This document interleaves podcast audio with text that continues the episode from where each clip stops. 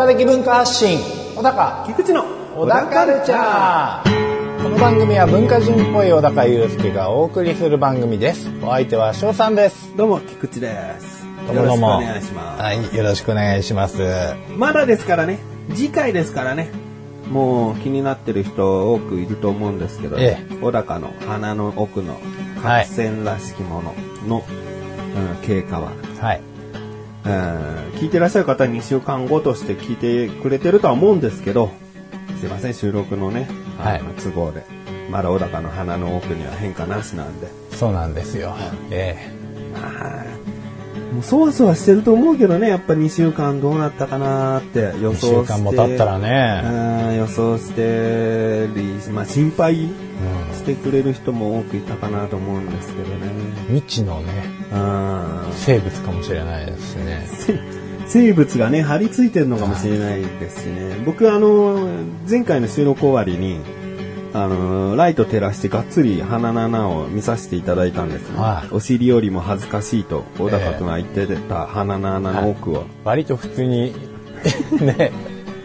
まあ、男同士だからね、えそこはね。えまあ。そうですね。やっぱ異性じゃないからそこはね でもね、思ってたのとちょっと違ったんだよね。ええなんか本当にニキビみたいに一箇所ポツン白いのがブツってあるのかなと思ったら、うんはなんか雪解けの感じ？いは雪が積もって、あ、もう雪なくなったね。あ、でもこっちの部分にはまだあるじゃんっていう感じの、なんか散らかった感じがあった。いそうですねまあ雪解けのねうん。うん春みたいなねそうだね。だそこから吹きの塔が出るんじゃないかってことだよね。そういうことですねうん。まあもう、美味しくいただいちゃえばいいよね。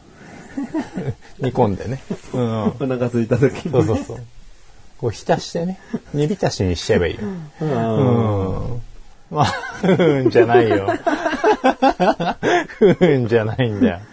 うん次回ね、その吹きの塔になったのか、まあね、はたまたもうつくしだったのか、はいね、いろいろあるかもしれないんで。ええ、とんでもないね、こっちが待ってるかもしれませんからね。まあぜひ楽しみにしていただきたいなとはい。思います。それでは最後までお聞きください。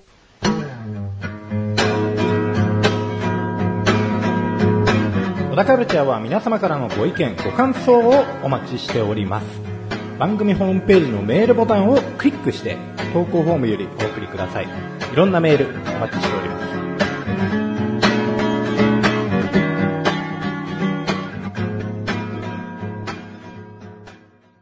今から話す話は、まあ、はい小高くんの今の仕事をしているし、うん。僕と小高くんは昔同じアルバイトでえ働いてたっていう、え。はい。そういう経験を踏まえてですね、はいうちのかみさんの話を聞いてほしいんですけおど、うちのかみさん、あのーリーダーになったんですね。おもう、専属社員という社員、一応社員契約にもなるはいはいはい。リーダーになったんですね。ええ。そうなると、シフトを作らなきゃいけないと。はいはいはうんで、シフトを作ってるんだけど、まあ、もう僕もしょっちゅう、前、ほぼ毎日聞いてるんだけど、い。うん。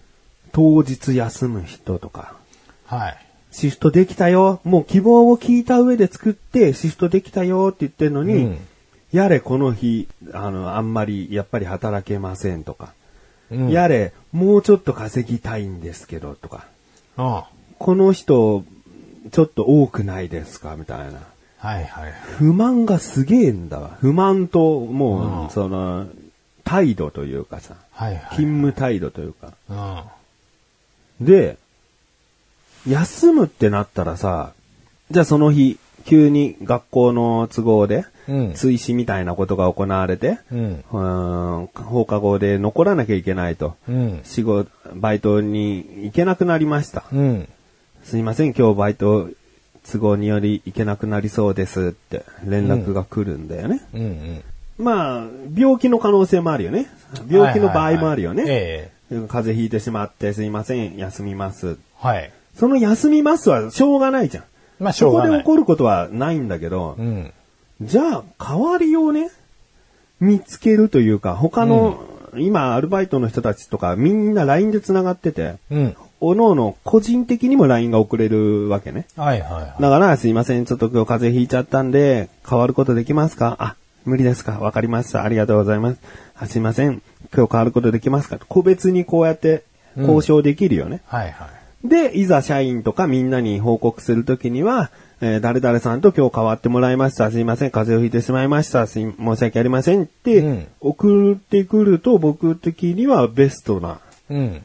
ことかなと思って。はいは今、これを聞いてね、はい小高くんはど、どういう感情？い。ん？その通りですって思ってくれる？まあその通りですよね。我々バイトしてた時もそうだったよね。まあ基本は代わりを見つけて、うん立てて、うん。まあ申し訳ありませんでしたと。うん、うんまあ僕らの時はね、LINE なかったから、うん。うん、それこそ電話で、そうだね。携帯切りあったから、携帯でね。まあそうっすね。今日変われないですか？ってメールとかで。うん多分、小高からもらったこともあるし、ね、俺も他の人に交渉したことあるなって。うん。で、ちゃんと代わりを見つけても、なお、社員に申し訳ないという気持ちで、うん。すいません、何々君と代わってはもらえたんですけど、風邪をひいて、ひいてしまって、うんうん今日出られませんって、申し訳ない気持ちでちゃんと報告するよね。まあ数字ですよね。それがね。うんところがびっくりしたんですけど、はとあるまとめサイトで、い。えマクドナルドがブラック企業みたいなタイトルで、え。あは。のーなんかマニュアルか店舗に貼られてた何かかわからないけど、うん。もし急に休まなければならない場合、うん。えー体調が悪くなってしまったという場合でも、代わりの人を見つけて、それから社員に、えー報告してください。まさに僕らがやってきたようなことが、うんその、掲示されてたわけね。はいはそれを画像を撮って、まとめサイトにアップして、どういう風に話題が盛り上がってたかっていうと、タイトルはね、ブラック企業だったみたいなことを書いてるけい。ど、はいはみんなそれに沿ったことしか言ってなかった。ひどいな、みたいな。体調悪いのに、うん、そういう、そんなことをさせるのかよ、とか。いやいや。わ今の時代こんなかと思って。で、小高も今働いてるわけじゃん、はいで、ある程度シフト的なことがあったりするんだよね。うんうんだからこの人が今日休みだってなった時に、うん。代わり見つけてこいとか、そういうことになってんの？なってないの？なってはいないですね。あなってはないうちの場合はね。うんうんうん。うん。じゃあちょっと一人、人少ないけど今日頑張ろうで終わっちゃうんだ。あのーパートさんの場合はそうですね。うん。うん、社員間に関してはちょっと代わりをなるべく立てるんですけど、うんうんうん。うん。パートさんの場合はまあもう最悪いなくてもなんとかできなくはないので、うん。ただまあ必ず連絡は一本よこすっていうのがね、うん基本ですけど、まあ、電話よこすのは最低限の最低限じゃんまあ、。最低限の最低限ですけどね。代わりは今立てなくても、まあとりあえず大丈夫なんで。うんでもそこでそういうさ、規則にしちゃったらさ、うんすっげえ不満爆発するのかもしれないね、じゃあね。まあね。今までなかったものですからね。うんそうするとね。いやーでも、こんなことでブラック企業なんて言ってたら本当のブラック企業あぶり出せねえよと思ってうさ、ん。まあね。うん本当にブラックなところあるわけだから、もう代わり見つけるってさ、僕が、僕今そういった店舗とかで働いてるような仕事じゃないからさ、うん。なんとも言えないけど、まず仕事を休まなきゃいけない状況になった。そしたらお店回らないなって、うん。少しの責任感だけでそこまでたどり着けるじゃん。あ、僕がいなかったらレジが1台開けられない、レジが1台開かないってことはあれだけ並ぶなとか。うん。じゃあちゃんと代わり見つけないとお店に迷惑かかるからって必死になると思うんだよね。まあね。その意識が、意識を押し付けることがもう、もはやパワハラなんだな。世の中的には。うんうん。そう思うだろうって、今僕がこう、荒げて言ったところで、パワハラなんだろうね。僕はこう、社員として言ってたらね。だからもうスタンス的にあれなんですよ。こう。休みたい時に、うんいつでも休めるから、うん。パートなりアルバイトをやってるんだと。うん。そうじゃなければ社員になっとるわいぐらいのなのかな。気持ちなんだと思いますよ。そう考えると我々のアルバイト時代は精鋭が残ってたんだな。うん、割とみんなね、そういう適当なやつはほんと数ヶ月も持たず辞めてたもん。何遅刻してんだ、なんで休んだんだっていうのが続く奴らは。うん。うん。こんなんなかったですもんね。うん。ほぼね。いや、でも、だからゆとり世代とか、平成生まれはとか言われちゃうんだぞってことだからね。うん。でも違うの？違うのか？その意識を、責任感とか、持てないのは、普通なことなのか？もうもはや。うーん。まあ結局そこをこう強くたしなめるうと、ん。まあ辞めちゃう人が多いんじゃないですか？うん。うん。だからもうこう、一応人員として確保できてる体うん。で、うん、まあ辞められるよりかはみたいな、なんかこうあれですね。よくないですね。もうちのかみさんはね、むしろやめてくれって思ってる。そういうあ、急に休んでも平気な奴らは。うん。そんで他のちゃんとしたのをどんどん雇い入れてほしいっていう。要は、他の店長とかがさ、面接して入れてるわけだから、ええダメなやつはとりあえず削らないとさ、ああ、今充実してんなって思われちゃさ、うん。補充してくれないじゃん。まあまあまあ、そうですね。うん、だから本当に、まあ厳しくなるらしいけどね、うんもうドタキャンするような。考えられないのはさ、こう深夜働いてた奥さんがいて、うんうん。その人、うんじゃあ1時に仕事が終わるとして、深夜1時に仕事終わるとして、何か間違って旦那さんが12時に迎えに来たらしいのね。はいはい。でも旦那が迎えに来たからっつって帰っちゃったらしいの。ええしかも社員に言わず、その場にいたアルバイトっていうか、パートに伝えただけで。それはないですね。考えらんないですよ。だからそんなやつすぐ辞めてもらっていいじゃん。うんいや、辞めさせてほしいじゃん。うん。うん。不安ですって言ってたその時バイトの人たちが、うんまたこの人と一緒になったら途中で帰ってしまうんじゃないかって、一緒のし、一緒に仕事したくありませんってなるから、やっぱ輪がすっごい乱れるよね。一人いるだけで。だからもうそういう人は辞めてほしいって、神さん言ってるよね。まあね。まあちゃんとした人が入ってきてくれるに越したことはないんですけどね。いや、責任感持って仕事した方が楽しいはずなんだけどな。うん。自分が何かしたことで売り上げが上がるとか、その、お客さんからとても気持ちのいい言葉をもらうとかあるから、やっぱだらだらお金稼げりゃいいしとかそういう気持ちだけでやるもんじゃないと思うんだよね。それは接客とかには絶対向かないし、本当に内職みたいな、事務作業みたいなことしてろよって思うよね。やりがい求めてないんだったら確かにそうですよね。うんうんまあ、やりがいある仕事に出会えるかっていうのもなかなか難しいところではありますけど、ん自分でないならないで、うん。やりがいを作っていかないことにはね。そうそうそうそうだ仕事自体は確かにつまんないかもしれないけど、それをやりきった後に、こういうことをしようってモチベーションを高めることも、うん。ある意味こう、仕事に対しての姿勢が変わる一つのことだと思うし、うん。僕なんかそうだったもんな。終わりを楽しみに仕事を一生懸命やってたから、うん。終わってからもう1時間2時間喋るの当たり前なバイトだったでしょ。確かに。うん。今日は車で海行こうぜとかさ、そのままずっと事務所でずーっと話してるとかさ、ありましたね。うん。それが楽しみだから、だから仕事をきちんとやろうとか、まあアルバイトリーダーになった頃からは、ある程度ちゃんとこう自分が考えたことをやった、やることで社員が褒めてくれたりもしたから、はいそれはあの全然仕事に対してのやる気になったよね。うん。まあ、僕のモチベーション上げてくれるために言ってくれたかもしれないけど、あの、菊池くんのおかげで売り上げがこうこうこうなったよとかさ、そういうことも言ってくれたりするとさ、結局その仕事を就職ししなかったけど、でもなんかやる気になったしね。うん。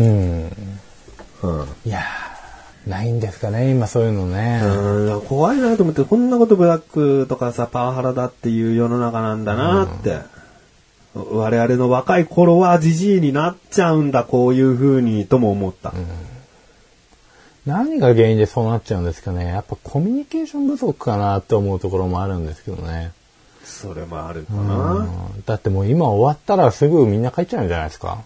で、LINE でこう話すんじゃないですか。うん、それもあるね。で、誰かの悪口とか、うん。こう、制限がないじゃないですか。なんか、社員さんと、そのバイトの仲間と実際会って話してる時は、うん。まあ、うんコミュニ力が上がるというか、まあ結局言っちゃいけないワードとか、んまああるだろうし、うんまあ全部本音で話すわけじゃないじゃないですか。うん。でもなんか LINE とあともう簡単にこう陰口が叩けて、うん。うん。うんでなんかその、そういうところでだんだん社員の威厳とか、うん。うん。うん。うん、他のアルバイトに対しての態度とか、悪くなっていくような気がするんですよね。あるね。うんうん。だもっとこう直に話して、まあ本当に言いたいことがあるんだったらその時言えばいいし、なんかもうこううまくコミュニケーション取って自分で楽しい環境を作っていかないことにはうん。まあ仕事に対しても適当になりますよね。だそれが自分が悪いとか思ってないからダメなんだよ。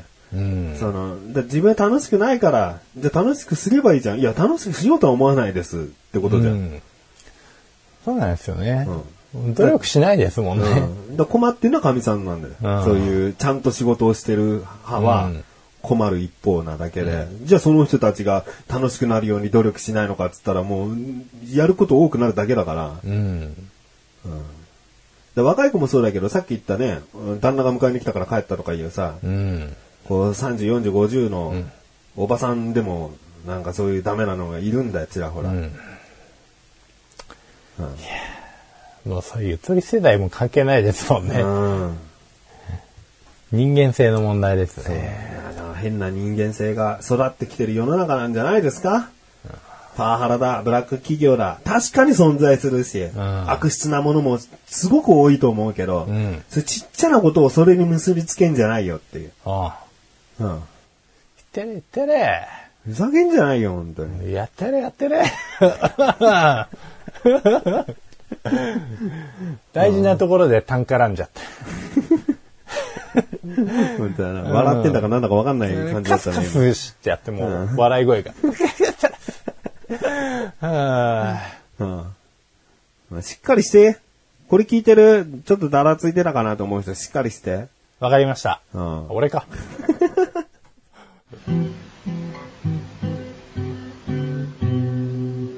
小田カルチャーは皆様からのご意見、ご感想をお待ちしております。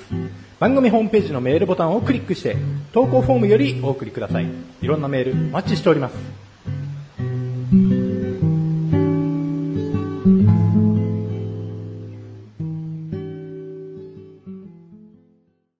怒ってるんだけど、怒って？うん、怒ってるけど、でも、怒りすぎてもちょっと違う方に行っちゃうなっていう案件なんですよ。ほうーん、さっきの話じゃないよ。うんうんもう全く別のう。話。別件で。運転中のことですわ。はいはい。車運転中の。うん。あのーすごいイメージ、想像を膨らませて聞いてほしいんですけど、はい。交差点です。うん。十字路の交差点で、ちゃんと四方にも横断歩道があるうん。交差点。はい。なんで、僕が青でまっすぐ行けるときには、えー歩行者の横断歩道の平行な方方向は青ですね。うん信号が。うんうん。だから左折をしようと思ったときに、横断歩道を意識しなければいけませんね。まあもちろん。うんそうですね。こう人が歩いていないかどうかを意識して左折をする。うん。巻き込まないように。うんそうはい。ですが、僕の車の前に1台車があって、うん。で、左折をお互いしもうしようとしている。うん。その時に、歩行者が歩いていたら、まあ止まって、うん。歩行者通り過ぎて、もういないなと確認して進むのが安全運転で間違いないんだけど、うん。ある程度広めな十字路の交差点で、うん。で、前の車が左折しようとしている僕も左折したい。はい。えーその時に人が歩いているんじゃなくて、歩いてきそうな横断歩道に入ってくるぞっていう時だったら、はい渡っちゃえよと思う。はいはいはそれを待ってたら、その横断歩道を渡り切るまでずーっと待たなきゃいけないし、その間に、後ろの反対方向からも人歩くかもしれないしで、で、そのまま信号赤になっちゃったら僕進めない。僕の後ろの車、後ろに車いたらその車も進めない。っていう状況になるわけじゃん。うん。うん。本当にいろんなところに気を使うのであれば、一瞬横断歩道に渡りかけそうなし歩行者がいたとしても、ささっと曲がってくれるのが一番ベストなんじゃないか。うん。じゃあこれ僕の勝手な都合で言ってるかと言ったら、歩行者の立場になっても考えてもらいたい。いざ横断歩道を渡ろうとしてる時にもう遠くで左折しようとしている車がいる。うんうん僕は歩行者。うん。止まってくれちゃってる。うん。小走りしません？歩行者って。あしますね。いやいやいや。もうと、ビューンって行っちゃってよ。歩いて渡るから。うん。歩行者の立場になった時にも、その止まってくれる親切心ってんうん、ちょっとありがた迷惑。あうん。で、何ペコリとしなきゃいけないのとかね。あ。うんうん。うん。だったらささっと行けるんであれば、いもう余裕を持って行けるんであればよ。んもう歩行者渡ってる途中で行けとは僕は言わないよ。うん。もうおそらく来るだろうなっていう歩行者に対してね。うん。もうささっと行けよと。うん。うんもうその感覚っていうのがさ、やっぱり人それぞれなんだな。まあ、ここは人それぞれですね。うんでもうん分かってほしいな。それぐらいだったらさっと行くのが誰もが笑顔だぞっていうね。うん。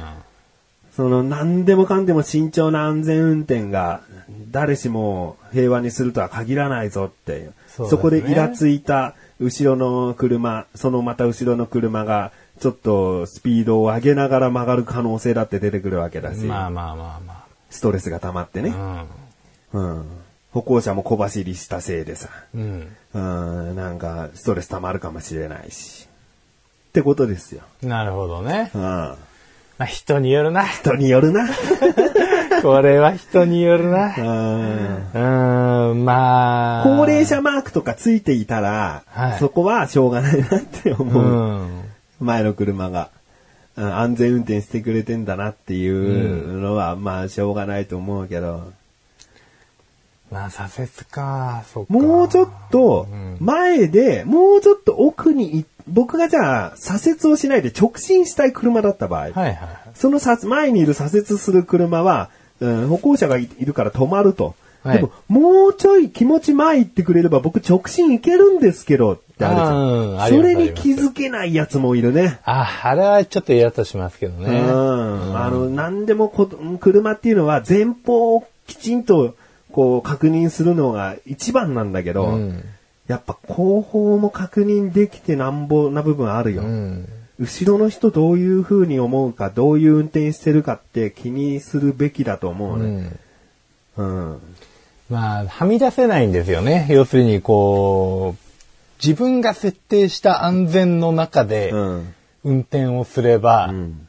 事故さえ起こさなければ多少人に迷惑をかけても、うん自分が事故さえ起こさなければいいっていうのがうん念頭にあると、うん。こう例えばその後方の車を通させないとかでも、うん。まあ、歩行者が来そうで止まるとかも、うん。こう万が一その歩行者が飛び出してきてしまったらとか、うんまあ急にこう転倒して歩行者の用の信号が、うん。うん、走り出す可能性もあるかもしれないとか、うん。こう自分の中で絶対この安全は犯せないみたいなルールが決まっちゃってると、うん。もう周りがとりあえず見えない。それだけに気を使うがゆえに、結局、こう他の人に実は迷惑がかかってる。うん。ただまあ事故は、とりあえず自分は起こさない。起こさない。うん。自己中ってことですよ。お まあね。うん。だ他の人が快適に運転できるっていうことも意識するか、うん。まあ、とにかく自分が事故を起こさないを意識するか、うんでもこれ難しいところで、うん全員が全員絶対に事故を起こさないっていう意識がうんある人であれば、うん。まあ確かに、うーん、まあ、しょうもないのはしょうもないですけど、事故は起きないはず。うん。うん。だからそれはそれで OK ですよね。うん誰も悲しむ人はいないわけですし。うんただまあ、さっき言った通り、誘発する可能性がありますね。うん。そのストレスでもうイライラして、うん。逆にこう、行き過ぎた運転をしてしまって事故を見舞う可能性もありますけど、うんまあ、それさえも、まあ、安全の基準がビシッと決まっていて、うんこうそれさえ守れば、その人も、後ろの人も絶対に事故を起こさない。うん。で常に気持ちのゆとりを全国民全員が持ってれば、そりゃ事故は起こらないよね。でも無理なんですよ。人間ですから。そうなんだよ。えそれ言ったらもうどんな犯罪も起こらないんだえから。うんそうなんですよ。戦争もないはずなんです。完璧にね。うんだってよく見かけるよ、やっぱりさ、右折する車とかでさ、はい。やっぱ歩行者とか対向車が多いとなかなか右折できなかったりして、うんでも信号が赤になってやっとその1台が行けた時に、後ろに並んでた車ビャーンってスピード上げて、うしもう無理やり右折してるような車とか、うん、あります。いるでしょ？だそんなのにさ、たまたまじゃあ信号見てない歩行者がいて、事故を起こしたっつったら、うんもちろんその、ビャーンって行った車悪いけど、うん。1%は前の車も、なんか、あの時行けたタイミングがあったのに行けなかったんだとしたらね。もう安全運転の安全運転で本当に動けな、動かなかったっていうだけだったら、はい1%はその人も責任を、うん、があると思っちゃうんだよね。まあね。うん。まあ、事故を起こさないことが人が怪我しないっていう人のためってやっぱり感じられるけど、安全運転って。うんまあも、それ以外でも事故のを起こす引き金っていくらでもあるってことが分かってるか分かってないかで、うんやっぱさっきも言ったけど別にうまいこと言いたいわけじゃないけど、自己中なだけなんだよ。うん。うん。自分さえ良ければとか。ってそうですね。いう、自分は安全運転ですよっていうだけのことなんだよ。うん。まあある程度、合に行っては合に従いじゃないですけど、うんまあ、例えばその、応用、応用版じゃねえや。ちょっと話変わりますけど、高速道路とかで、うんじゃあ事故が起きない速度うんをずっと守ってることによって、まあ、渋滞は起こるけど事故は起こらないみたいなね。あ、あでも自己中ですよ。制限速度は守った上って俺は話したいけどね。あ、それはまあ間違いないですけどね。でも高速道路を極端に怖がる人いるじゃないですか。うん。で、まあなんか制限速度を下回っちゃってると、ちょっあとどうーそうだよなのかなっていうのはありますね。下回ってるのはダメだねう。ん。だいたい高速行ったらもうそれぴったりぐらいに走っとかないと、うん、そうだね。でもあんじゃないの？高速道路何キロ以下で走るのはむしろ違反ですみたいなことあんじゃない？あ、あるのか。あるんだったらまあそれはそれで。うん。よほどね、故障し,、をしてるのかどうかっていう不安定な車じゃない限り。うん。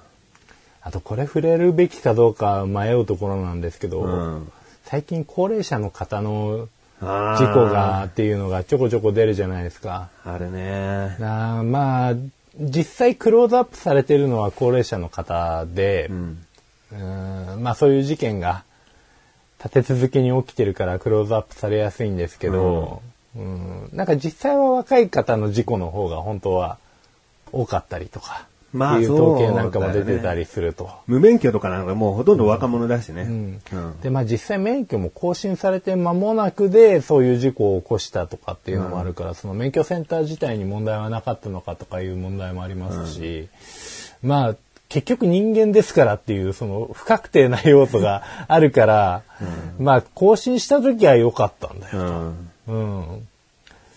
でもその後異常が起きてしまったっていうのはもうこれね、防ぎようがないっていう言い方するとあれですけど、うん。だ何が悲しいかって、若者の無免許とか、スピードを超出して事故ってる若者とかは、もう、自分が悪いことしてるって認識し、認識してるっていうか、分かった上でやってるわけじゃん。まあそうですね、うん。これだったら捕まるなっていうのが分かってるんですよね。ただ、高齢者の場合はさ、本当にアクセルと思ったら、あ、ブレーキと思ったらアクセルだったとか、んもうブレーキ踏み込んでるつもりがアクセル踏み込んでたとか、まあ運転中病気になっちゃったとかね。うんもう操作を本当にいわけわかんなくなって、うん。できなくなっちゃったっていうことなわけじゃん。うん。だう悪だなって言い切れないところがまた悔しさでもあるわけだよ。そうなんですよね被害者からしたら。うん、過失だからしょうがないみたいなことですよね。それがまあ、やりきれないですよね、かえうって。ん恨むに恨めないわけじゃないですけど。うんだちょっと話変わっちゃうかもしれないけど、僕、とある朝さ、車で仕事は行こうと思ってさ、えこう、く車の方向かってったらさえ、うん。近所に住んでるおじいさんがさ、話しかけてきて、えこの車リッター2周ぐらい走んのかって聞かれたから、えうん。あ、でももう結構買って立ってるんで20もいかないですねって話してたら、すげえ話をしてくるおじいさんで、うん初めて話すのね。うん。で、あ、そうなんだ、みたいな。でもなんか、あもう、俺82だからよ、つって、うん。えーもう免許返納したんだよ、つって。うん。だからもう運転なんかできないんだけどな、とか言って笑って。うん。いや、すごくご立派なご判断じゃないかなと思いますよって言ったんだけど、はその後もすっげえ5分ぐらいずーっと 話をして、い。えで話をしてくれるのはいいんだけどさ、自らどんどん遠ざかっていくの。で僕は、聴力そんなに良くないからさ、どんどん離れていくとさ、もう何言ってるのか分かんなくなっちゃってさ、うんで最初は近寄ってったんだよ。はいあなんか距離取られていくなと思ったから、僕聞こえなくなっちゃうから、うんで近づいてってんだけど、どんどんどんどん離れていくんだよね。えうん。もう、もう、その5分後終わりぐらいにはもう、ん喋ってるのわかんない。何言ってるのかわかんないけど、あ、そうですね。は、はーい、つって。はーい、つって。で、帰って行かれたんだけど、うん免許を返納して、ごし、あの、正解だったんじゃないかな、みたいな。あうんあ。うん、そう。でも、うんなんか息子娘に言われたって言ってたかな、でも。やっぱそういう事件が多いから、うん。もう免許を運転しない方がいいって、俺は記念に持っていたかったんだけどな、つって。うんだけど持ってるっていうだけで、いざって時に運転をしてしまうかもしれないから、うん。きちんと返納したんだよ、つって。うんうん。まあ、うちの近所結構ご高齢者多くて、はいはまあ、怖いっちゃ怖いよい。うね。ん。うん。まあ子供もいますからね。うん我々はね。で、駐車場がまたさ、こう結構道路の規則で縛られないからさ、うん。なんかこう、ちょっと駐車場は、子供もうろうろしやすかったりするし、うんもちろんし、するなって言うけどね、すぐ歩道に寄れ、端に寄れとは言うけど、ただその、あたりで事故って起きやすいだろうなって思う。うん。道路だけじゃなく。まあそうですうね。ん。それこそコンビニとかでさ、止まろうと思ったらアクセルだったら窓ガラスゴーンってあるわけじゃん。うん。だそれと同じで駐車場でこう、最後ね、バックしようと思ったら実は前でボーンって車に当たっちゃうとか、あ、子供に当たっちゃうとかさ。全然起こり得ますよね。うん。ご両親は免許持ってんだっけ？まだ持ってますね。まあ、きちんと指導する時期は来ると思うよ。ねうち両親持ってないんだよ、免許。え。あ。そうなんや。うん。だから、安心っていうか、うんうん。運転できねえもんなっていう。うちもあとそうか。20年後ぐらい？まあそう、そんなに、まああと10年ちょいぐらいしたらもういいんじゃないかな。うんどうなんだろうな。なんやかんややっぱあると便利っていうのもありますしね。うんまあ、駅からやっぱり結構歩く距離のところには住んでるんで、両親は。まあないならないで不便なんだろうけど、今でもそれこそデリバリーのサービスとかもあるし、うんまあうまくその辺活用してうん。やってもらおう。うん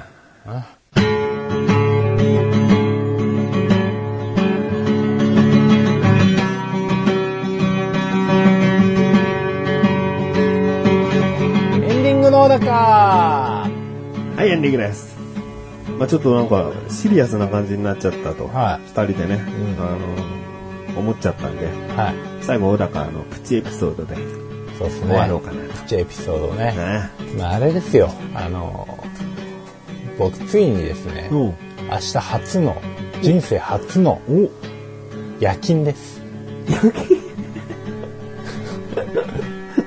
夜 の9時から朝の6時まで。あー、夜勤だね。夜勤ですよ。生活リズムが狂うやつだね。そうなんです。まあこれ毎月毎月あるわけじゃないんですよ。うんもうごくごくごくたまにあるんですよ。あー夜勤ならもう1ヶ月夜勤で通してくれと思うよね。本当に。うん本当に。まあ一応次の日休みなんですよ。うん。でもまあうちの嫁さん、うちの嫁さん、まあ看護師さんじゃないですか。うん今もう夜勤やってないんですよ。うん。うん。ですげえなと思って。なんかもう考えるだけでこっちは憂鬱になるのに。よくもうそんな何年もやってられたなと。しかも働く時間が僕はその9時からうん朝の6時ぐらいですけど、ん嫁さんの場合はもうお昼の3時ぐらいからうんで、えっと、まあ患者さんの情報を取ったりとかして、うん4時ぐらいから働いて、もう帰ってくるのとか次の日の朝10時ぐらいですよ。もうそれを続けてたって本当もうお見事っていうね。うん。そういうのを初めてブラックと言ってほしいよな。そうなんですよ。それこそやろと。しかもこう、なんか病棟で、うん。こう、二人体制。うん。基本は二人体制なんですけど、うんだから一人働いてる間に一人が仮眠取ったりできるんですよ。うんうんうん。でもうちの嫁さんの病棟だけは、えっと、二つの階。うん。で、部門としては1部門なんですよ。2フロアで1部門。1フロアで、え2フロアで1部門なんで、えっと、その各階に1人ずつなんですね。おおー。なるほど。もう1フロアを責任持ってずっと一人でやらなきゃいけないんだそう。そうそうそうだから全然寝れないんですよ。こういうのをブラックと言ってほしい。こういうのブラックですよ。分かったか？分かったかこの野郎、うん本当に。バカ野郎。ちょっと明るくするからさ。またこう怒りに終わっちゃうとあれだから。バカ野郎この野郎っつっええまあね、まあそんな話もしつつ、うん。まあちょっと軽めではありますけど、まあ早速やっていきますよと。始めましたと。はい。まあちょっとね、その前日の準備が大変なんだよな。だって9時からだから、その前にちょっと寝とこうとか考えるじゃん。ん寝れなかったりするからね、もだからうちの嫁さん曰く、まあ夜の9時からだ。う。まあ、出勤に大体1時間ぐらいはかかるんで、うん。まあ家出るのが8時とか7時半ぐらいには出るんですけど、うんうーんまあやっぱお昼ご飯食べたあたりぐらいにうん。普通に眠くなってくるからそれを活かせと、なるほど。うん、朝は普通にまあいつものように起きてうん。活動しておけと。お昼ご飯食べたら今だと。うん。すぐ寝ると。まあ割とそうなんじゃないかなと思ってることを言われました。コツでも何でもねえなと思いつつ。ああ確かに。やそのつもりすごいわ。だったけどっていう。